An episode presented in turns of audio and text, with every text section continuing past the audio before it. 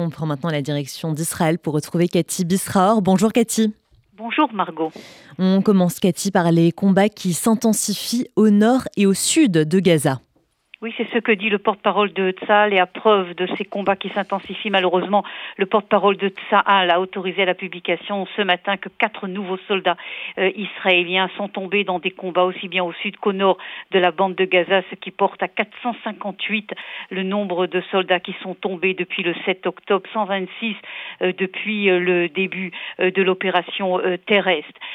ces combats s'intensifient au sud avec une prise de contrôle de plus en plus importante de toute la zone de Khan Younes, euh, dit le porte-parole de Tzal en ce qui concerne le nord de la bande de Gaza. Tzal continue à dire euh, que la zone est sous contrôle de l'armée israélienne, mais qu'il y a des poches importantes encore de résistance du côté des terroristes palestiniens, ce qui est la preuve d'ailleurs, c'est ces soldats qui continuent également à tomber. Donc justement, ces accrochages avec ces poches de terroristes dans le nord de la bande de Gaza. Et puis à mentionner également que un, un tunnel qui est considéré, qui est qualifié de tunnel stratégique, a été euh, découvert et a été photographié et montré au monde entier hier par hier soir par euh, l'armée euh, israélienne. Il s'agissait d'un s'agit d'un tunnel non seulement très long, mais surtout très profond, à plus de 50 mètres de profondeur, et surtout qui permettait le passage de voitures et qui avait été construit à proximité, à quelques dizaines de mètres du passage Erez, ce fameux passage qui, est un,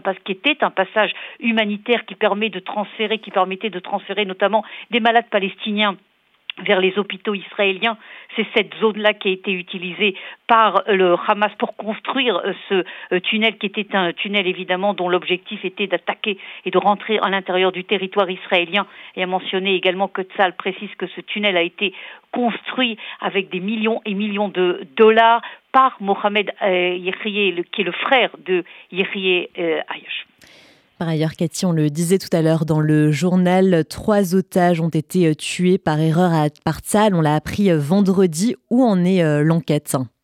Oui, je crois qu'il s'agit véritablement d'une des grandes, grandes tragédies de cette guerre euh, que euh, Israël mène face euh, au Hamas. Tragédie évidemment pour ces trois jeunes otages qui sont arrivés à surmonter 70 jours de détention avec des terroristes palestiniens et qui ont vu devant eux la liberté, la lumière. Ils ont vu les soldats israéliens, ces soldats israéliens qui les ont tués. Et tragédie aussi pour les soldats israéliens.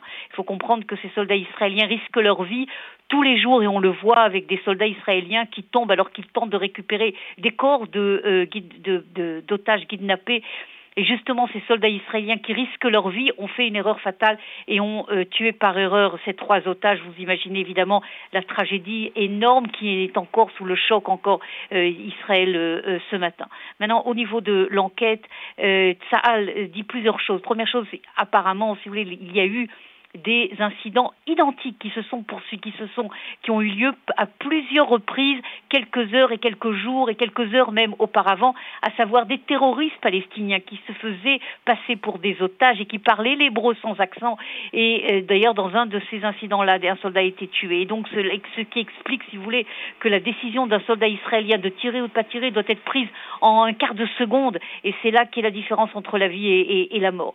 Ceci dit, euh, euh, du côté de Tzal, on estime qu'il faut tout de même que les soldats israéliens soient preuve de beaucoup plus de prudence et un certain nombre d'explications et euh, d'ordres très clairs ont été euh, donnés à l'ensemble de l'armée israélienne. Et enfin, Cathy, les négociations semblent se poursuivre au sujet d'une nouvelle trêve entre Israël et le Hamas en échange d'otages oui, alors là, il y a des informations contradictoires. Euh, d'un côté, on entend le Hamas qui dit nous sommes d'accord de libérer des otages, mais uniquement lors, et de négocier la libération des otages uniquement lorsqu'Israël arrêtera les combats, ce qui est clair que c'est une condition qui est totalement inacceptable du point de vue israélien. Mais vous avez raison, il y a des rumeurs insistantes comme quoi il y a de nouveau euh, des négociations. On sait que le numéro un du Mossad israélien a rencontré le euh, chef du gouvernement du Qatar dans une capitale européenne et qu'apparemment on recommence à parler d'un modèle qui ressemblerait au modèle, au premier modèle de libération des otages, à savoir des libérations de prisonniers palestiniens, quelques jours d'arrêt, de trêve euh, des combats israéliens et en échange des otages. Et Israël demande encore que les premiers otages soient libérés, soit les deux enfants qui restent toujours euh, en otage, les 19 femmes, les personnes âgées de plus de 70 ans et les otages qui sont considérés comme des otages qui sont malades ou qui ont été sérieusement blessés. Mais il faut comprendre que cela prendra, on est au tout tout début du processus et de toute évidence cela prendra encore beaucoup beaucoup de temps avant que ces négociations puissent arriver à véritablement une libération des otages.